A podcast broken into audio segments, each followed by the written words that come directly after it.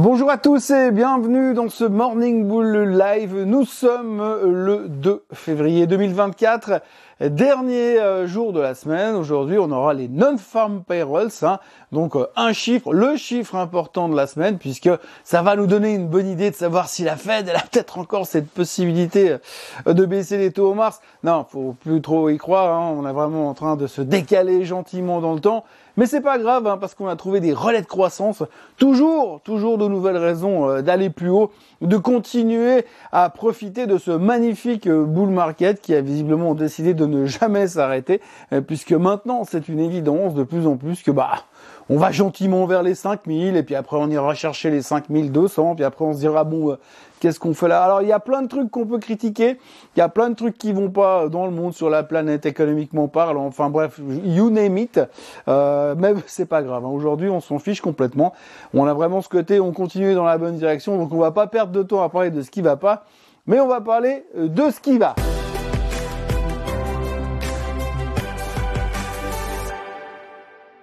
Ouais, alors non, c'est pas tout à fait exact, pas que de ce qui va, parce que finalement, on a quand même eu les chiffres d'Apple hier soir. Alors Apple, c'était pas extraordinaire de nouveau. Hein. Apple, bon, grosso modo, ils ont battu les attentes dans tous les secteurs, plus ou moins. Ils ont fait mieux que tout ce qu'on attendait, plus ou moins partout. On, ça va un petit peu mieux en termes de revenus, mais c'est pas non plus l'euphorie. Euh, ils sont super contents de l'arrivée du casque Vision Pro qui va nous changer la vie. C'est clair que du coup, on va, on sera plus qu'en réalité virtuelle. Ce sera donc beaucoup plus simple.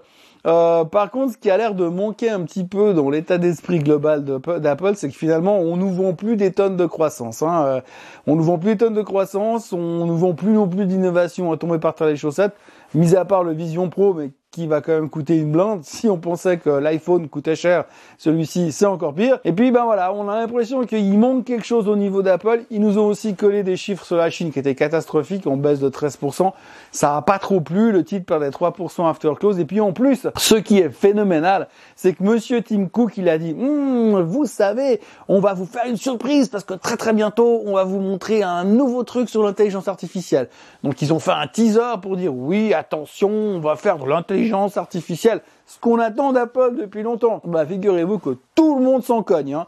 Je veux dire, intelligence artificielle ou pas, pour l'instant, ça marche moins bien. On l'a vu sur Microsoft. Oui, l'intelligence artificielle va super bien. Ouais, bon, bah on savait. Oui, on va faire de l'intelligence artificielle chez Apple. Oui, bon, bah on savait. Donc bref, il y a un petit peu moins d'enthousiasme. Hein. Je commence à m'inquiéter pour Nvidia, parce que quand ils vont nous dire, ouais, nos chiffres sont extraordinaires, c'est génial, on vous les donne même pas tellement ils vont être fantastiques, on va dire, oui, bah on savait. Bref, donc du coup, on savait, on sait tout. D'ailleurs, on sait tout, on, sait tout d'avance. Hein, euh, c'est même plutôt la déception de ne pas savoir qui fait que finalement euh, on est un peu déçu. Bon, donc Apple, qui est généralement une des stars de la publication des chiffres trimestriels, n'est plus une des stars de la publication des chiffres trimestriels. Apple sera donc dorénavant remplacé par Meta, Meta qui a publié des chiffres absolument stratosphérique. Bon, ils ont tout pulvérisé, les attentes. Puis alors surtout, ils nous ont mis une guidance, c'est complètement délirant. Ça va être facile. Là où les autres euh, ramaient un petit peu, là où on était un petit peu déçus sur les autres, comme par exemple sur Google pour ce qui est de la publicité digitale, a rien à foutre. C'est carton plein chez Meta. Euh, les prévisions sont fantastiques. Même si euh, Zuckerberg a dit ouais, ça pourrait être un petit peu volatile, on s'en fout, c'est génial. Et surtout, surtout, alors le point ultra euh, chaud patate qu'on a aimé hier, c'était tout simplement l'annonce d'un dividende. Oui, euh, Meta va offrir un dividende de 50 cents par action euh, tous les trimestres, donc 2 dollars par année si mes calculs sont exacts. Et tous les trimestres, eh bien, les actionnaires de Meta vont en plus toucher un, un dividende. Sachant qu'en novembre 2022, Meta valait 88 dollars et que là tout de suite ce matin, cet après-midi, elle devrait ouvrir autour des 454 dollars.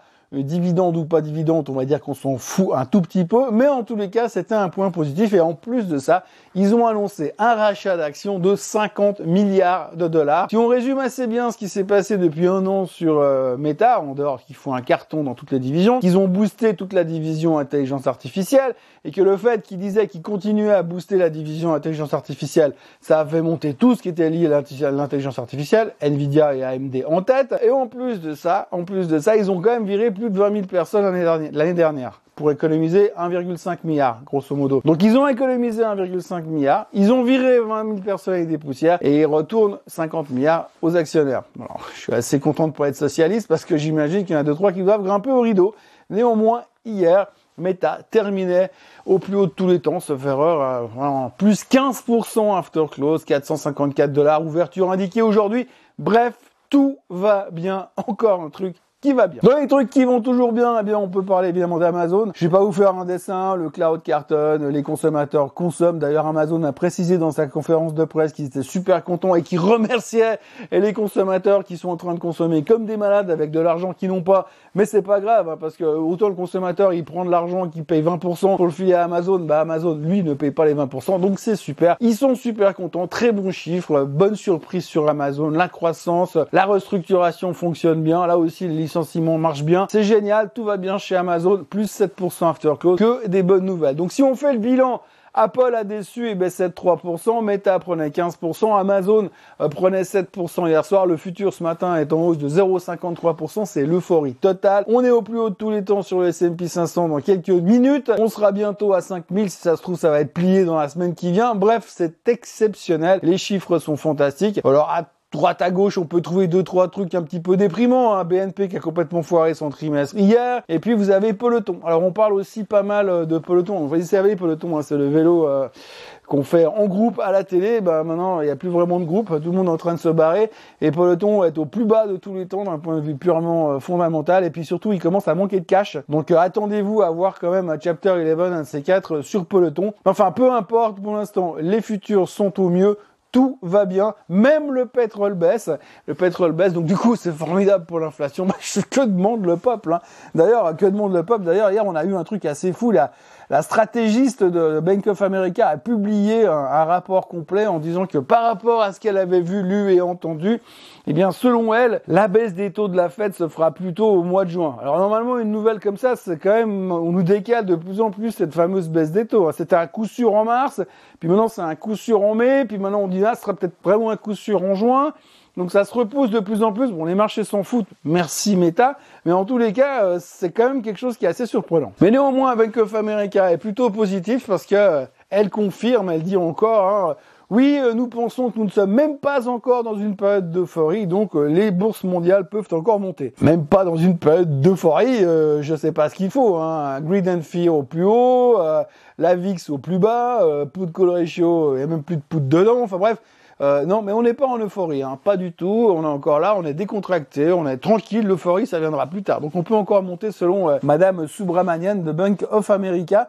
Euh, voilà. Bon. Et donc alors, ce qui est toujours très intéressant avec ces prévisions euh, boursières, c'est que finalement, eh bien, on se dit oui, la Fed ne baissera pas les taux tout de suite, qui pourrait être considéré comme une mauvaise nouvelle. On pensait que les déclarations de Monsieur Powell allaient impacter un petit peu euh, le marché, mais en fait euh, pas du tout, puisqu'aujourd'hui on a toujours une conviction relativement élevée, puisqu'on a quand même 39% de personnes qui pensent qu'on va baisser les taux au mois de mars quand même. Alors les raisons peuvent être diverses et variées. Hein.